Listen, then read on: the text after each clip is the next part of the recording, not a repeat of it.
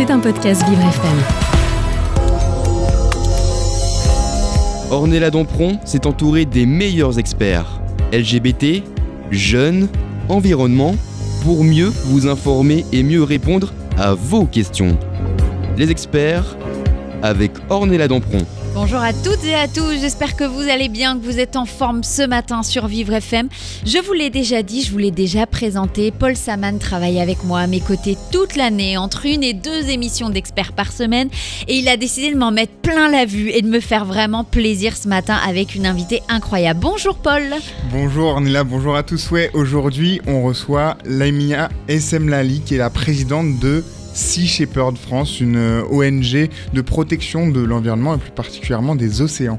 Et il n'y a pas eu un reportage sur Netflix il n'y a pas très longtemps Alors, moi, j'ai pas vu de reportage sur Netflix. Par contre, peut-être que vous, allez, vous avez entendu parler du beluga dans la Seine. De l'orque euh, dans, la Seine. dans la Seine. Euh, d'une actu aussi. Je vous fais une petite ah, surprise. Vous, ah, mais, vous teasez le truc jusqu'au bout. Quoi. Euh, ils sont dans l'actualité parce qu'ils ont euh, contribué à essayer de sauver euh, ce beluga notamment. Ils ont été euh, bénéficiaires du The Event, l'événement caritatif sur Twitch. Donc, on va parler de tout ça aujourd'hui et c'est un sacré programme. Et voilà, moi je suis une fan de tout ce qui est euh, de tous ces animaux et donc du coup, bah, ce matin il me fait un vrai cadeau, euh, Paul. Donc je n'ai qu'une chose à dire, c'est parti pour les experts. Vous écoutez Les Experts avec Ornella Dompron. Allez Paul, vous ne me faites pas attendre plus longtemps, c'est pas possible. ouais, comme je vous ai dit, du coup on reçoit Laimia Essemlali, bonjour. Bonjour à vous. Bonjour.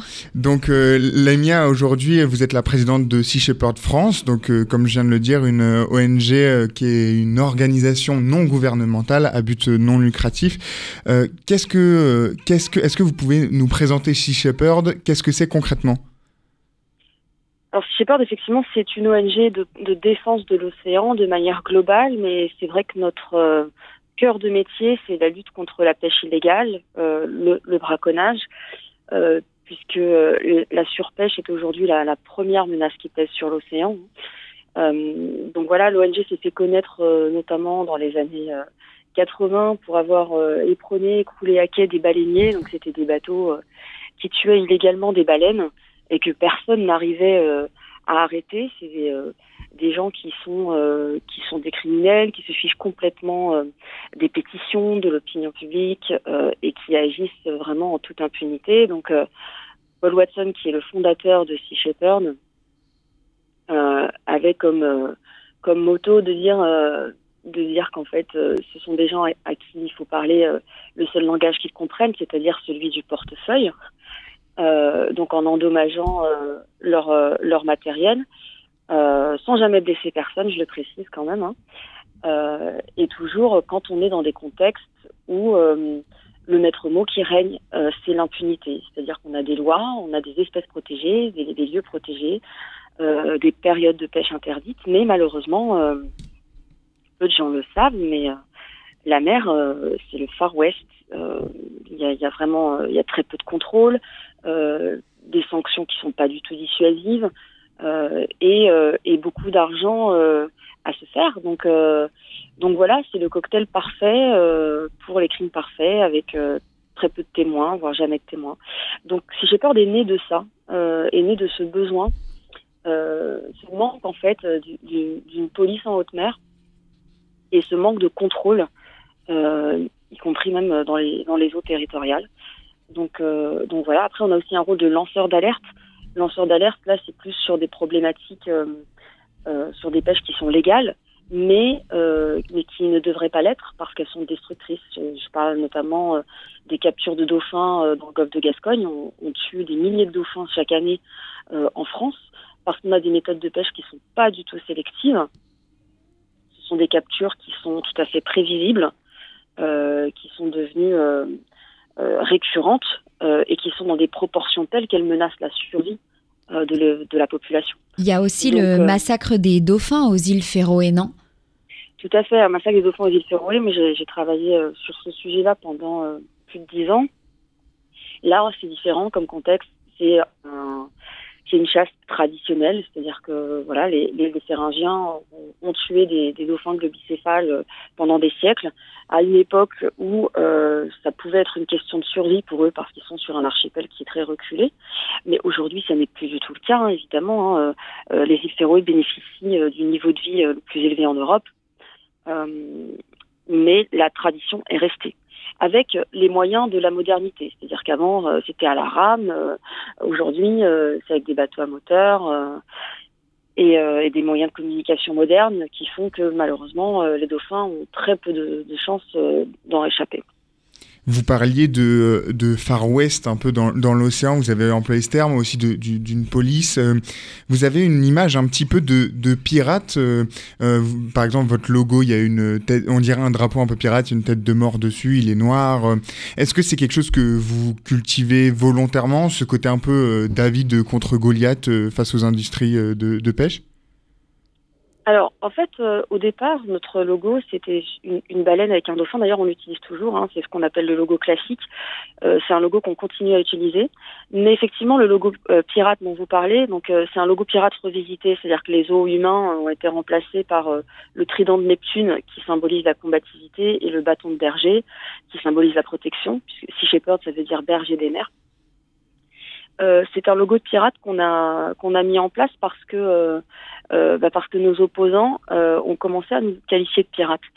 Voilà. Et donc Paul Watson, qui est très taquin, s'est dit bon bah très bien, vous, nous traitez de pirates, on, on, va être des pirates, mais on est des pirates qui qui sommes au service de la vie marine, qui défendront l'océan, qui protégeons la vie. Et donc, euh, il a, euh, il a inventé ce, logo. Euh, c'est quelque chose qu'on assume complètement, qu'on revendique. Et puis, c'est vrai que le logo pirate plaît, plaît beaucoup aux enfants. il y a un côté assez, assez sympa. Donc, donc voilà, qui correspond aussi à notre esprit peut-être un peu, un peu rebelle et qui refuse l'attentisme en fait, hein, qui refuse de laisser de laisser le monde être détruit euh, par des gouvernements qui ne prennent pas leurs responsabilités, euh, puisque ça devrait normalement être de la responsabilité des gouvernements de, de faire protéger les lois, euh, de faire respecter les lois.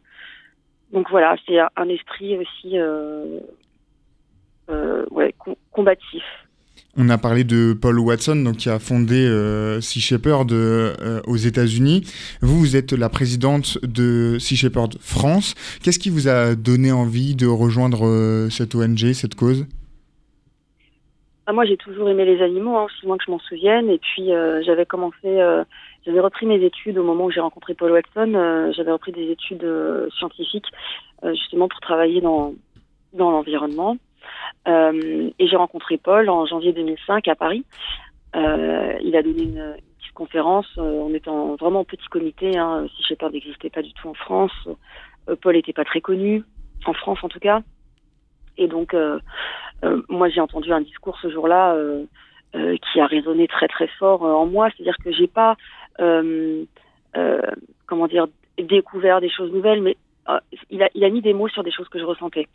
Euh, et, et, sur des choses que je n'avais jamais entendues être formulées de façon aussi claire. Donc, euh, je me suis complètement, euh, complètement reconnue dans, dans, dans, ses propos, dans la philosophie, euh, la philosophie du respect du vivant, la philosophie de, du, du refus, encore une fois, de l'attentisme.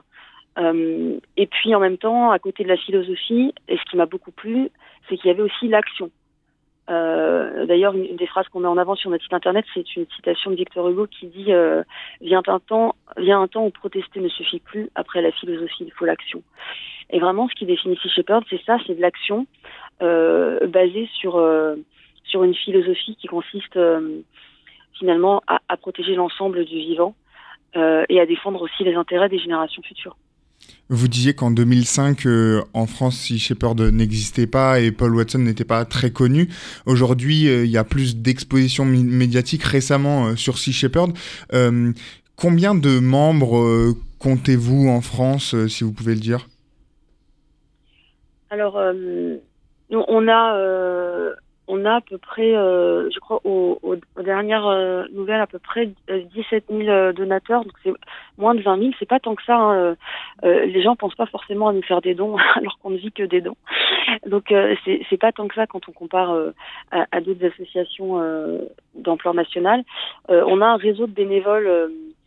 si je dois compter les bénévoles qui s'investissent dans des groupes locaux et ceux qui sont sur les missions de terrain, on est sur une fourchette entre 230 et 250 personnes. Voilà. Et en termes de salariés, on est trois salariés. Donc c'est très peu. Hein. Ces, ces, bénévoles, euh, ils sont recrutés euh, comment? C'est euh, avec des conférences Comment, si, on, si des gens qui nous écoutent là sont intéressés, comment ils peuvent rejoindre la cause? Alors, les gens entendent parler de Chicago de façon diverse. Il y en a qui, qui, tombent sur des articles de presse, d'autres qui entendent enfin, par le bouche à oreille. Euh, d'autres qui vont tomber sur un sur un documentaire euh, qui parle de nos actions. Euh, ça, varie beaucoup. Après, les, profils qui sont qui sont intéressants sont aussi très très variés. on a un formulaire de candidature pour rejoindre par exemple les bateaux et, et je sais d'expérience que ce formulaire effraie beaucoup de gens parce que on pose beaucoup de questions sur les compétences maritimes. Euh, mais à chaque fois que j'ai l'occasion de le dire, euh, je le dis, euh, ne soyez pas effrayés par ça, parce que même si vous n'avez pas de compétences maritimes, c'est pas pour autant rédhibitoire. Moi, pour ma part, j'ai tout appris sur sur le, sur le bateau. Hein. Je, je connaissais rien du tout à tout ça. Ce qui est important surtout, c'est l'état d'esprit, c'est la détermination, l'envie d'agir, c'est de se sentir aussi en adéquation avec la philosophie le mode d'action de Sea Shepherd. Il faut que ça vous corresponde. Euh, et puis euh, et puis voilà, et d'avoir un peu de temps. Alors pas nécessairement des mois. Hein, euh, à mon époque, c'est vrai qu'on n'avait que des campagnes très très longues à l'autre bout du monde et donc il fallait être disponible pendant des mois. Aujourd'hui, on a des campagnes de proximité qui sont beaucoup plus accessibles. donc vous pouvez très bien partir même ne serait-ce que 15 jours ou 3 semaines. C'est possible aussi, donc c'est beaucoup plus accessible aujourd'hui quand même. Et on va continuer euh, d'en parler avec vous, Lamia, parce que c'est très intéressant. Vous êtes la présidente de Sea Shepherd France. On revient dans quelques instants. On va parler notamment du beluga qu'on a vu dans la scène. On va parler de tout ça. Et bien évidemment, tout ça, c'est sur Vivre FM, la radio de toutes les différences.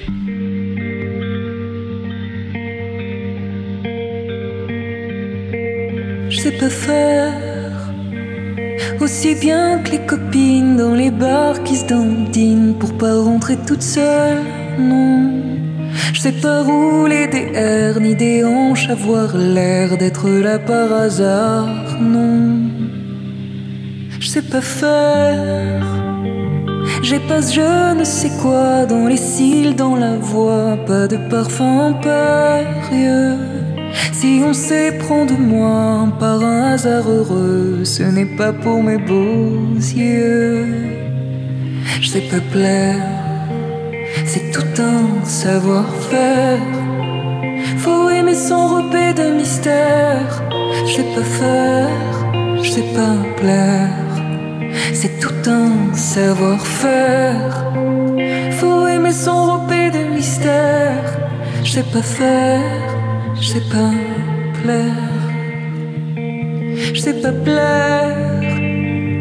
Mais un jour il viendra, on n'aura rien à faire de l'art et de la manière. Il peindra mon cœur qui n'est pas mine odeur et on se comprendra, oui. Je vais lui plaire, sans doute qu'il aimera ce qui fait que je suis moi, un peu gauche et fragile, s'émouvra peut-être de me trouver discrète dans le bazar des bars, oui. Je pas plaire, c'est tout un savoir-faire. Faut aimer s'enrober de mystère. Je sais pas faire, je sais pas plaire. C'est tout un savoir-faire. Faut aimer s'enrober de mystère. Je sais pas faire sais pas plaire. sais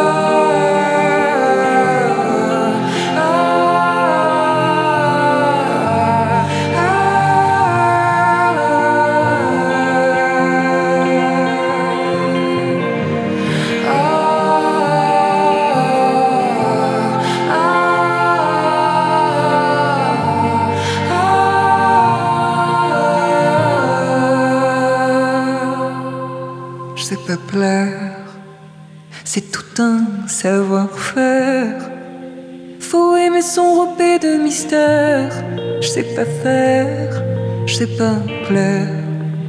C'est tout un savoir-faire. Faut aimer s'enrober de mystère, je sais pas faire, je sais pas plaire. Clara Luciani sur Vivre FM. Vous écoutez Les Experts avec Ornella Dampron. Et on continue, c'est la deuxième partie des experts ce matin avec mon expert Paul Saman qui m'a fait plaisir aujourd'hui puisqu'il a invité la présidente de Sea Shepherd France, pardon, euh, Lamia il faut que tu, tu vas dire son nom de famille. Voilà, comme ça, je vais pas l'écorcher. Surtout, je te laisse. Euh, donc, on vient de parler un peu de Sea Shepherd et Sea Shepherd France avec Lamia et Semlali, mais on va maintenant parler euh, des actions euh, récentes qu'on a pu euh, entendre dans les médias.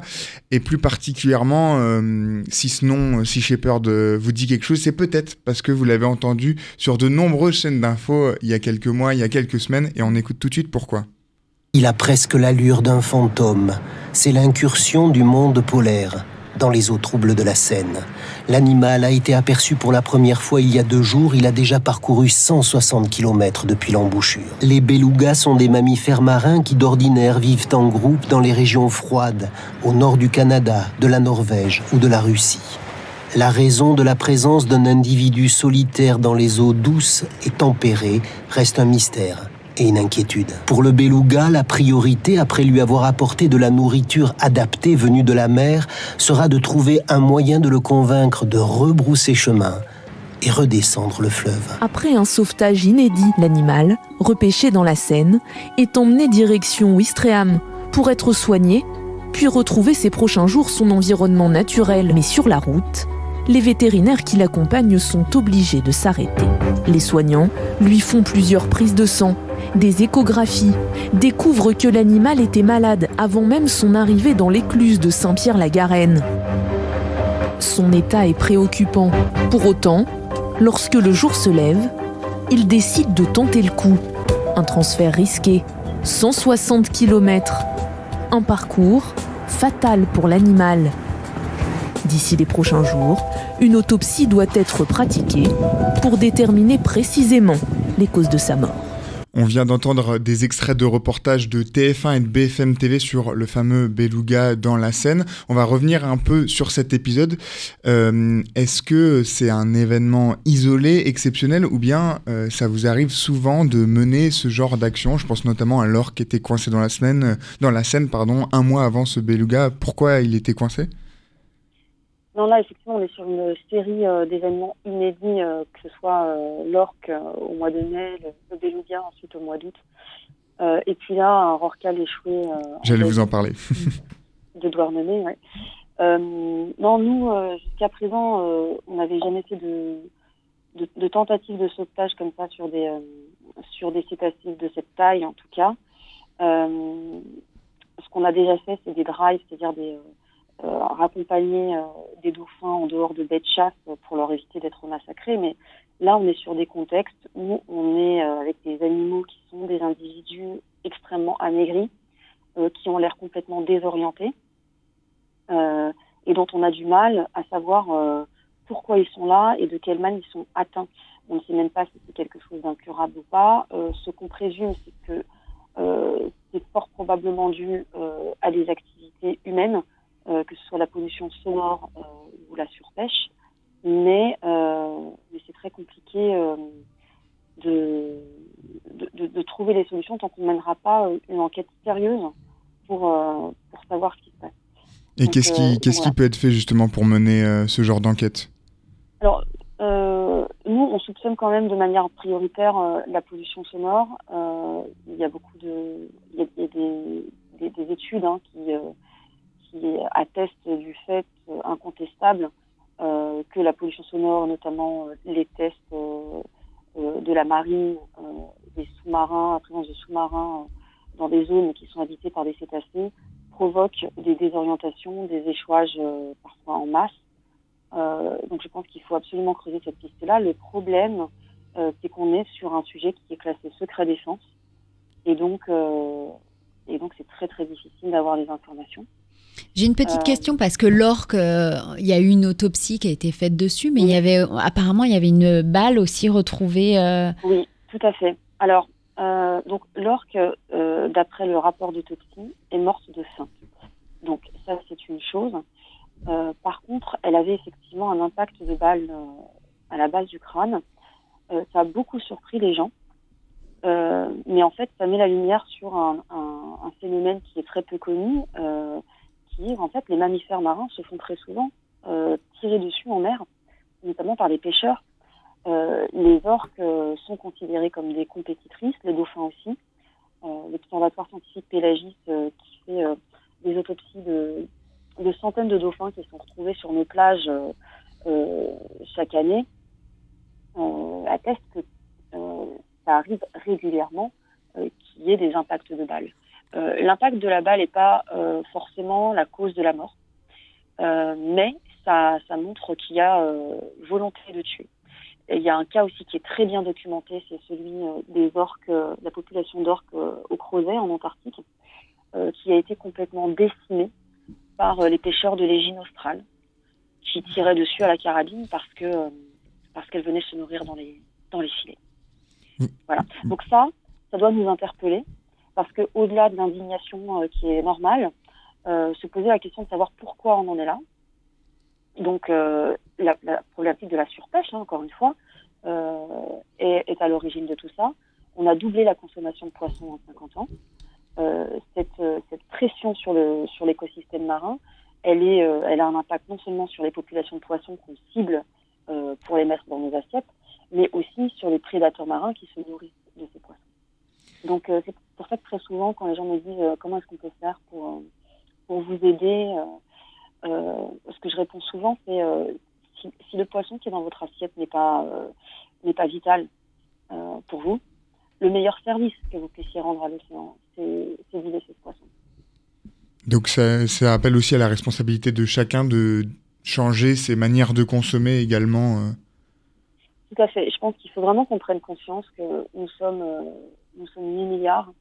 Euh, cette planète, elle n'est pas, euh, elle n'est pas adaptée euh, à 8 milliards d'êtres humains qui mangent de la viande et du poisson dans des proportions dans lesquelles nous le faisons.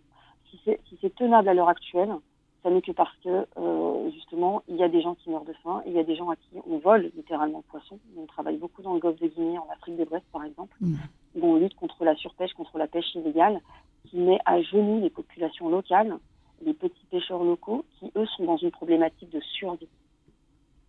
Ce poisson-là, euh, il atterrit ensuite dans nos restaurants et dans nos poissonneries. Euh, voilà, le problème, c'est qu'on se pose très rarement la question de savoir d'où vient son poisson, quels sont les impacts à la fois sur les humains, mais sur, euh, mais sur la planète, en fait. Et donc, nous, notre rôle, il est aussi de, pousser les gens à s'interroger là-dessus et, à, et à les inciter euh, à faire, à faire les changements nécessaires pour qu'on garde une planète viable et un peu moins un monde un peu moins injuste, un peu moins un peu moins cruel découvrir un, un beluga, un orque dans la scène, c'est quelque chose qui a un peu mis en lumière euh, ce combat, cette, cette, cause. Est-ce que, euh, et surtout c'est des phénomènes euh, auxquels, qui sont exceptionnels, auxquels on n'a pas du tout l'habitude, est-ce que il faut s'attendre, vu comme les, les, ces phénomènes-là s'enchaînent, à ce que ces événements se reproduisent de plus en plus souvent? Alors, tant qu'on n'aura pas identifié les causes, et qu'on n'aura pas agi euh, du coup euh, sur, sur l'origine du problème. Je pense que malheureusement, il faut s'attendre à ce que à ce que cela se reproduise. Euh, là, on est quand même en une quinzaine de jours. On est sur l'échouage de trois oui. rien que dans le Finistère Sud. et ça, c'est pas expliqué mais... encore. Et non, pas du tout. bon, nous, on, pense qu'il va y avoir euh, quelque chose à voir avec, euh, avec la pollution sonore, mais euh, c'est peut-être pas la seule piste. Encore une fois, comme on n'a pas des informations de type militaire, c'est difficile de faire les, les, concordances. c'est très compliqué de mener l'enquête sur, sur ce sujet-là. Mais il, il, va falloir qu'on trouve les causes, sinon, sinon ça va se reproduire. Donc si nos auditeurs qui, qui nous écoutent sont touchés par, euh, par ces, euh, ces, événements euh, et qui n'ont peut-être pas le temps de, de pouvoir s'engager bénévolement, ils peuvent peut-être faire un don à Sea Shepherd ou simplement faire plus attention dans leur consommation de, de viande et de poisson et faire un effort là-dessus, ça pourrait aider beaucoup. tout à fait dans l'idéal, euh, peut-être les deux.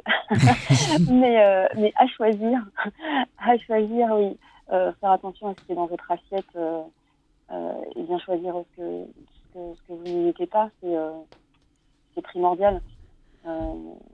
vraiment, j'incite les gens à, se, à se renseigner là-dessus parce que c'est pas anodin. Là, on est sur une problématique de survie. En fait, si on veut maintenir des conditions habitables sur cette planète, euh, pas que pour nous d'ailleurs, hein, pour l'ensemble du vivant, mais pour nous et pour nos enfants. Euh, il, va falloir qu'on se qu'on révolutionne. Qu'on se bouge les fesses, tout simplement. et qu'on arrête. Voilà, il faut appeler un chat un chat à un moment et voilà, qu'on se bouge les fesses et qu'on prenne un petit peu en considération tout ça. Lamia, vous êtes avec nous aujourd'hui. Vous êtes la présidente de Sea Shepherd. Si par exemple, vous, vous avez des questions à poser à Lamia, ben, profitez-en. Appelez-nous 01 56 88 40 20 et on revient dans quelques instants sur Vivre FM, la radio de toutes les différences.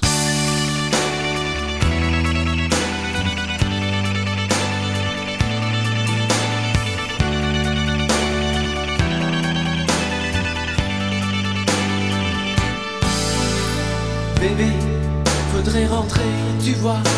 Je suis en mal-être avec toi. La machine à café détraquée, les cendriers tous renversés. Des heures et des heures passées devant la mire de ma télé. Des nuits sans dormir, à me demander où tu peux bien aller.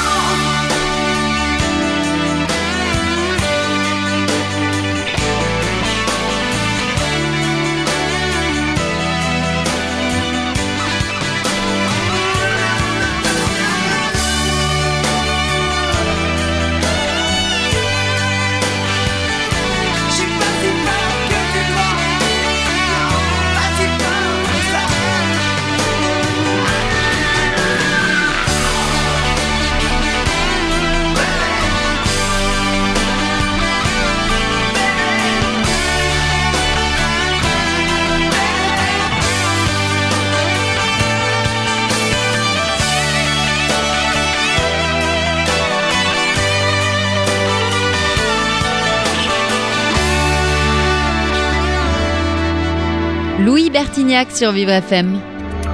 Vous écoutez Les Experts avec Ornella Dampron. Ben bien le bonjour, j'espère que vous allez bien. Il est 9h34 minutes sur Vivre FM, c'est la troisième partie des experts avec euh, The One and Only Paul Saman. Et alors ce matin, vous m'avez fait plaisir.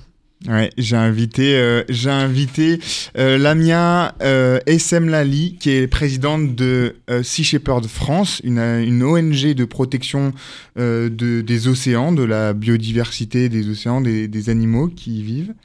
Et on vient de parler, on a parlé de ce qu'était Sea Shepherd et Sea Shepherd France. On a parlé aussi, c'est une ONG que vous avez pu peut-être entendre euh, récemment en lien avec euh, le beluga qui était dans la Seine, l'orque qui était dans la Seine et plus récemment les rorquals qui sont échoués euh, dans le Finistère.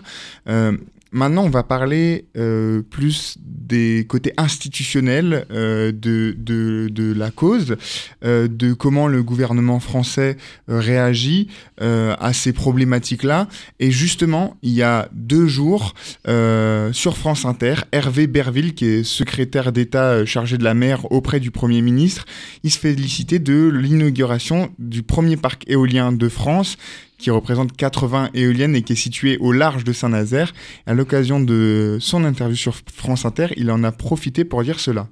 Cette inauguration, c'était euh, un moment important pour, euh, bien évidemment, euh, les pays de la Loire, pour notre territoire, et puis dans notre objectif d'atteindre la neutralité carbone en 2050 qu'on s'est collectivement fixé avec euh, l'Union européenne. L'objectif qui a été fixé par le président de la République pendant la campagne électorale et donc qui a fait euh, l'objet de discussions et puis ensuite euh, d'un certain nombre de, débats, c'est 50 euh, parcs d'ici 2050. Hervé Berville sur France Inter.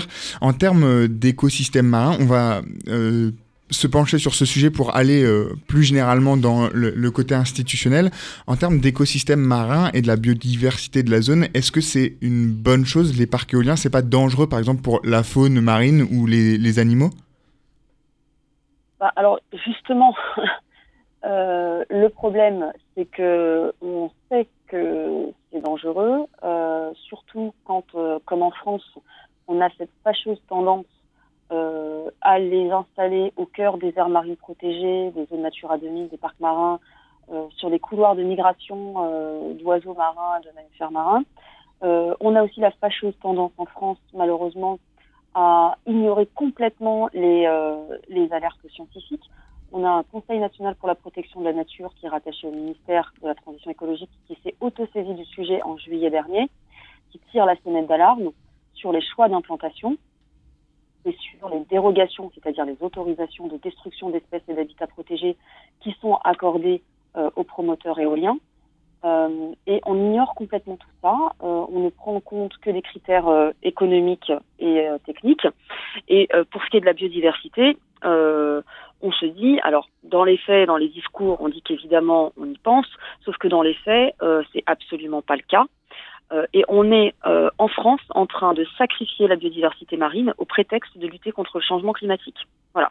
Alors que l'océan est le premier organe de régulation mmh. du climat et qu'on n'arrivera pas à lutter contre le changement climatique si on ne préserve pas la vie marine. Donc c'est complètement euh, ubuesque. Est-ce que vous avez eu l'occasion de pouvoir avertir le gouvernement sur ces problématiques-là? Oui, tout à fait. J'ai rencontré, euh, j'ai rencontré Hervé Berville euh, il y a une quinzaine de jours. Euh, je lui ai, tenu exactement les, propos que je vous tiens aujourd'hui. Donc, euh, donc voilà. Après, euh, euh, il va pas être seul décisionnaire, mais euh, c'est vrai que euh, cet objectif, cette ambition complètement délirante d'avoir 50 parcs éoliens d'ici à 2050 sur le littoral français, euh, autant vous dire tout de suite que on a on n'a plus de biodiversité marine. C'est absolument c'est complètement fou. D'autant que on a quand même des des objectifs qui nous sont fixés par l'Europe alors certes en termes de euh, neutralité carbone, mais aussi en termes de perte nette de biodiversité, c'est-à-dire qu'on doit atteindre 0%, euh, 0 perte nette de biodiversité. Euh, donc c'est absolument impossible avec, euh, ce genre de projet et surtout avec la façon dont la France euh, travaille sur ce sujet. Et justement sur les, méthodes de, la France sur ces sujets, Claire Nouvian, la fondatrice de l'association de lanceurs d'alerte euh, à euh, Bloom, a justement épinglé Hervé Berville sur Twitter à propos de sa connivence avec des lobbies industriels et ses positions anti-environnementales. Euh, selon elle, il défend et promeut notamment des extractions minières dans les eaux profondes et n'hésite pas à faire des pressions sur des députés en les appelant au téléphone pour les dissuader de défendre le climat. Donc on retrouve un peu une forme de double discours au sommet de l'État, puisque si Emmanuel Macron s'est positionné contre l'exploitation des fonds marins, euh, malgré l'action du gouvernement, de l'intérieur euh, de votre position, vous, est-ce que c'est des informations euh, qui se confirment, ce double discours? Est-ce que vous y avez été confronté?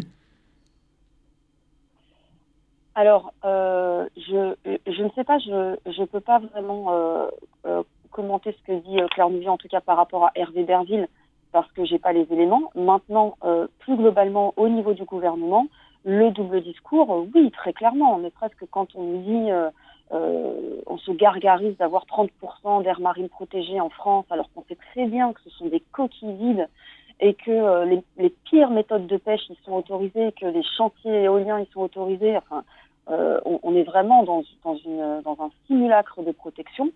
quand on nous dit qu'on prend en compte la biodiversité, mais qu'au final, euh, euh, bah, on voit bien que ça n'est absolument pas le cas. En fait, il y a un, un hiatus, il un décalage total entre le discours et ce qui est fait euh, par la suite. Donc c'est comme si on, avait euh, euh, le contraire en fait qui, est appliqué. Donc oui, on, est complètement dans le double discours. Et pour ce qui est de l'extraction minière en eau profonde, effectivement, le président Emmanuel Macron avait dit que la France s'y opposerait, euh, ça n'a pas l'air d'en prendre vraiment le chemin. Et donc, ce qu'on craint, c'est qu'encore une fois, euh, on se soit euh, moqué de nous et, euh, et, que, et, que la France ne s'oppose absolument pas à ça. Je sais que euh, la France a des ambitions en termes de ce qu'on appelle, euh, d'une manière un peu poétique, l'économie bleue, qui n'est rien d'autre que l'exploitation l'exploitation de l'océan et donc a fortiori sa destruction.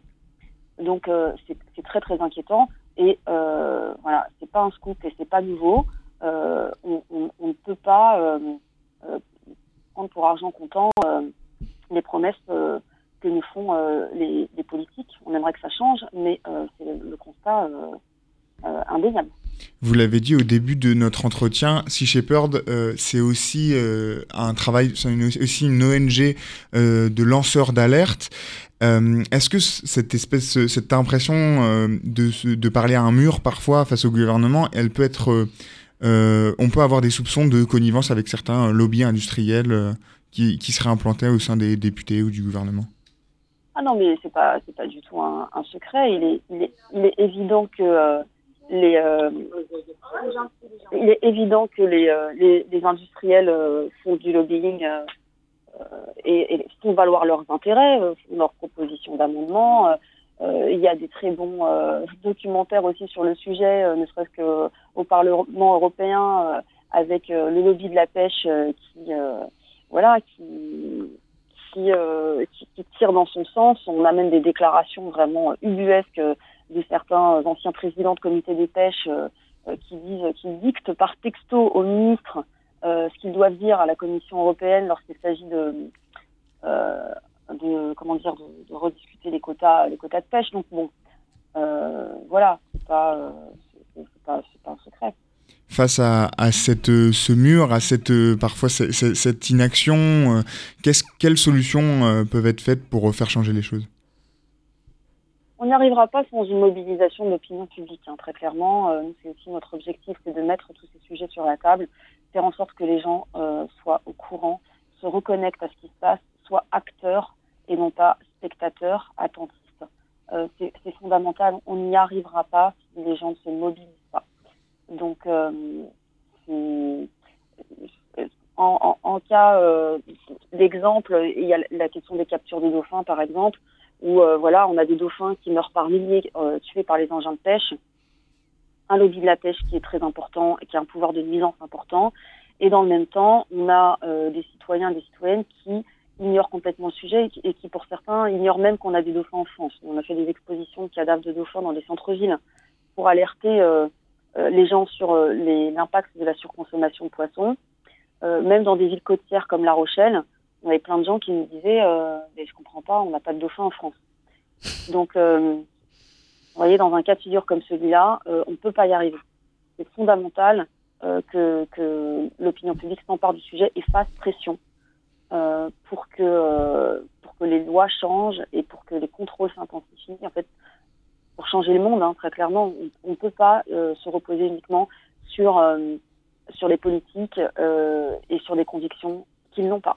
En fait, il faut se reposer sur vous, surtout vous êtes la présidente de Sea Shepherd France et depuis tout à l'heure, on discute avec vous justement sur cette surconsommation, sur le fait que la population doit aussi se rendre compte et c'est peut-être en passant par là qu'on y arrivera et on va continuer à en parler dans quelques instants sur Vivre FM, la radio de toutes les différences.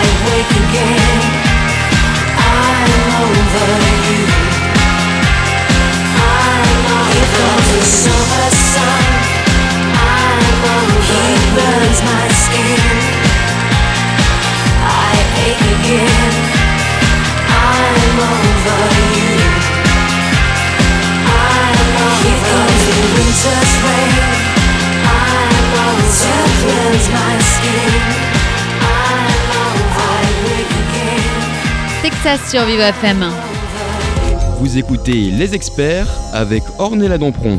Et on continue ce matin, c'est la dernière partie des experts avec Paul Saman. Vous êtes avec la présidente de Sea Shepherd France. Ouais, Lamia Essem Lali, euh, du coup la présidente de Sea Shepherd France, Sea Shepherd France que vous avez peut-être dont vous avez peut-être entendu parler, pas que pour le beluga euh, dans la Seine, l'orgue dans la Seine, etc., dont on a déjà parlé, mais aussi parce que très récemment, c'était euh, une des ONG, associations qui était bénéficiaire du The Event, un événement caritatif sur Twitch, plateforme de vidéos en direct, de diffusion de vidéos en direct. Ça avait lieu le week-end du 9 au 11 septembre dernier et on écoute ce que ça a donné.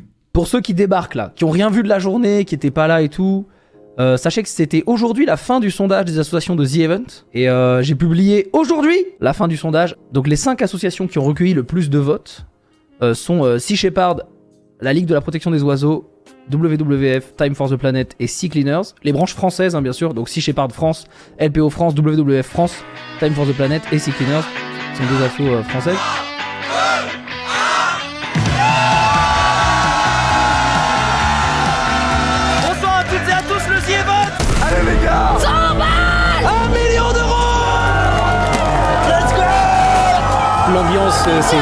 C'est indescriptible, j'ai pas les mots.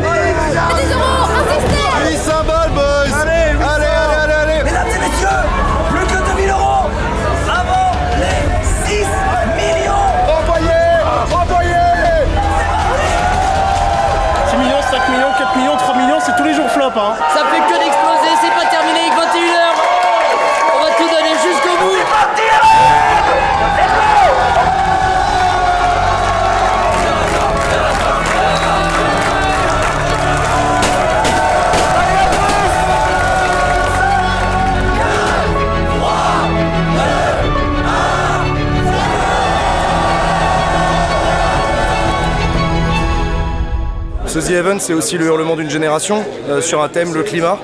Euh, un hurlement qui va devoir être entendu parce qu'il ne s'agit pas juste de donner de l'argent. Je pense que tous les donateurs avaient conscience que c'est pas en faisant des dons qu'on va sauver le problème. Euh, y a maintenant, il y a besoin d'un sursaut. Les jeunes ont montré qu'ils étaient prêts à le faire, qu'ils étaient prêts à se mobiliser. Ça, s'il y en avait qui avaient encore des doutes, maintenant c'est clair. Et, et nous, on est fiers d'être au diapason de cette génération et de relayer son hurlement avec cet événement. Donc on a entendu euh, des extraits de reportages de Brut et des best-of du The Event publiés par euh, Zerator, le streamer qui est co-animateur de l'événement. Cette année, euh, le The Event a récolté 10 182 000 euros pour la cause de l'environnement et donc Sea Shepherd et France était une des ONG bénéficiaires. comment vous êtes vous réparti la cagnotte? Est-ce que c'est à part égale? Euh, oui, oui, ce qui a été décidé par les organisateurs, c'est que la répartition se ferait euh, à part égale. Est-ce que c'est un, un, motif d'espoir euh, de voir cette, cette mobilisation, de voir aussi de l'argent rentrer dans les caisses de Sea Shepherd C'est un, un, motif d'espoir pour, d'espoir pour l'avenir? Bah, Pour nous, c'est extrêmement concret dans le sens où déjà il s'agit quasiment d'un an de budget en ce qui nous concerne, puisqu'on est la plus petite des associations euh, qui, qui, a été retenue. Euh, et euh, ça nous permet de, concrétiser un projet qu'on a en tête depuis, depuis quelques années maintenant, qui est, qui est d'acheter un bateau qui nous permette de mener des campagnes sur les côtes françaises parce qu'à l'heure actuelle, nous, au niveau de l'antenne française, on a juste un semi-rigide et deux petits coqualus de 5 mètres 20, donc ça permet pas de partir plusieurs jours en mer. Très difficile d'aller sur les zones de pêche des navires-usines euh, géants. Euh, euh, on peut avoir un des gros bateaux de support global trois mois par an, mais c'est tout. le reste de l'année, on n'a pas ces moyens maritimes-là. Or, en France, on a 3000 km de côte avec énormément d'enjeux. et donc, on était complètement sous-équipés en, moyens maritimes. Donc, donc voilà, le The Event nous permet d'un coup de financer ce bateau sans euh, fonctionner euh, le budget de, euh, de nos campagnes à l'année, puisque en fait toute la difficulté était là. Hein. C'est que si on, si on achetait ce bateau, on allait forcément retirer cet argent des campagnes qu'on peut mener par ailleurs et, et, c'était la, c'était la difficulté à laquelle on était confronté. Donc, problème résolu grâce, au, grâce aux événements. Et ce bateau, alors, il va permettre de faire quel type d'action?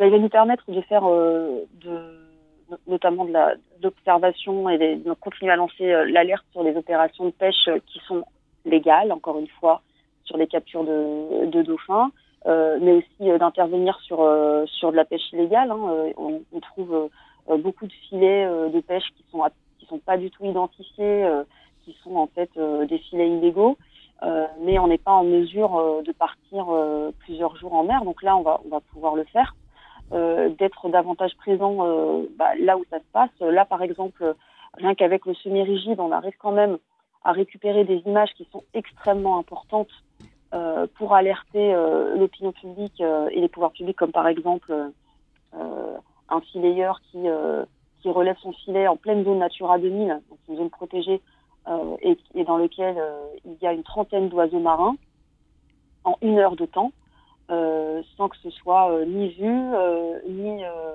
ni déclaré. euh, et il faut bien se dire qu'ils sont des centaines comme ça. hein. donc euh, euh, c'est fondamental euh, d'avoir une présence en mer pour montrer ce qui se passe en mer, puisque justement, si, si tout ça a encore lieu aujourd'hui, c'est y a une opacité totale et ce sont des images qui sont extrêmement difficiles à obtenir.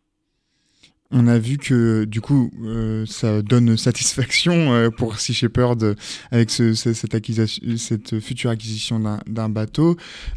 Est-ce que on a beaucoup parlé de, de- des problématiques liées aux océans? Et j'imagine qu'il y en a encore beaucoup, mais j'aimerais bien parler peut-être de l'avenir et voir s'il y a des motifs d'espace, d'es- d'espoir. Pardon, avec Ornella, on parlait en off de la réappropriation de l'espace marin par certains animaux pendant le Covid, parce que je crois qu'il y avait moins de circulation, euh, par exemple, de, bateaux.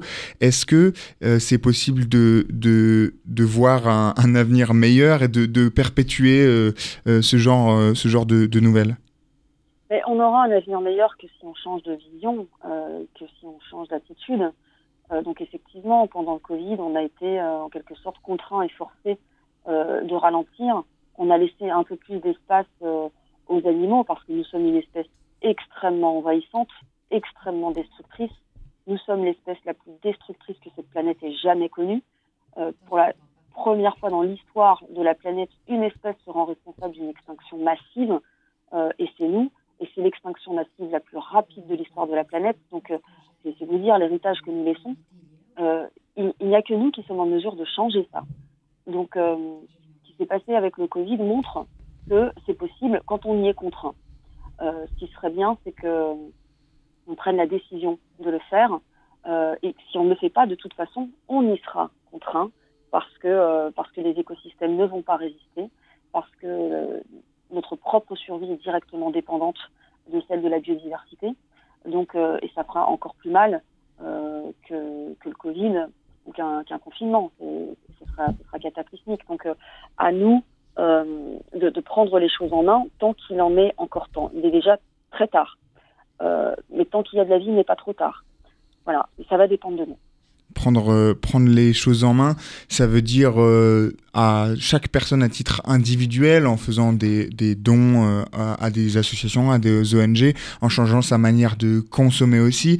Mais euh, prendre les choses en main, c'est aussi euh, un message pour les autorités, les gouvernements. Est-ce que quand même vous avez certains gouvernements, vu que si j'ai bien compris, si j'ai peur a une action internationale, certains gouvernements sont plus ouverts que d'autres, sont plus réceptifs à- aux alertes? Disons que certains gouvernements euh, voient bien euh, les, dommages, euh, l'impact de, la surpêche sur leur population parce qu'ils sont en plus dans des problématiques de survie et ils sont la proie de, pêche étrangère. Et donc, ils ont une, une- pression qui est réelle de la part de leur population parce que, encore une fois, on, parle de survie. Mais je pense que d'une manière générale, ça, ça ne pourra venir que de la population. C'est la population qui va impulser le changement et qui va faire euh, remonter ça au niveau, au, au niveau de l'État, qui va forcer la main des gouvernements en fait. Hein. Il ne faut pas s'attendre à ce que euh, à ce que les gouvernements euh, ils changent quoi que ce soit euh, euh, par eux-mêmes. Ils auront besoin à la fois de la pression et de l'appui euh, de, de l'opinion publique. Donc les responsabilités, elles sont aussi individuelles euh, à nous, à titre personnel. Quand je dis nous, je parle aussi de, moi et Ornella, tout le monde, euh, concernant les, changements de, de, mode de consommation, d'alimentation, aussi de, euh, de, solidarité, peut-être faire des dons. Est-ce qu'on peut rappeler votre, votre site? Oui, le site c'est www.seashepherd.fr, S-E-A-S-H-E-P-H-E-R-D, .fr. Euh, donc e- effectivement, faire des dons à Sea Shepherd, ça nous permet de, maintenir nos campagnes euh, euh, et d'être euh, le plus présent possible. D'ailleurs, on est de plus en plus présent, heureusement, euh, parce qu'on a un soutien euh, grandissant. Mais euh, il faut faire attention aussi à ne pas forcément se, se reposer uniquement sur les ONG. Euh, on n'y arrivera que si on change globalement de vision, euh, qu'on change notre rapport au monde, parce que tout le reste va découler de ça en réalité. Donc, euh, cesser de considérer euh, cette planète comme un garde-manger, euh, cesser de considérer les écosystèmes comme des ressources, les espèces comme des stocks à gérer. Voilà, c'est c'est une vision du monde qu'il faut qu'il faut changer. Il faut que ça change dans les écoles, que ça change avec, nos enfants. Les enfants sont extrêmement réceptifs à ça parce que ils ont une intuition et un bon sens que qu'on a tendance à perdre à l'âge adulte où on devient. euh, En tout cas, une chose, euh, une chose est sûre, Lamia, c'est que vous avez changé notre manière de, de voir les choses aujourd'hui. On vous remercie beaucoup. Vous êtes la présidente de Sea Shepherd France. Merci d'avoir été avec nous, Samia, Lamia, pardon. Merci beaucoup. Et puis, bien évidemment, euh, merci à vous, Paul, d'avoir été mon expert de cette journée. C'était un podcast Vivre FM. Si vous avez apprécié ce programme, n'hésitez pas à vous abonner.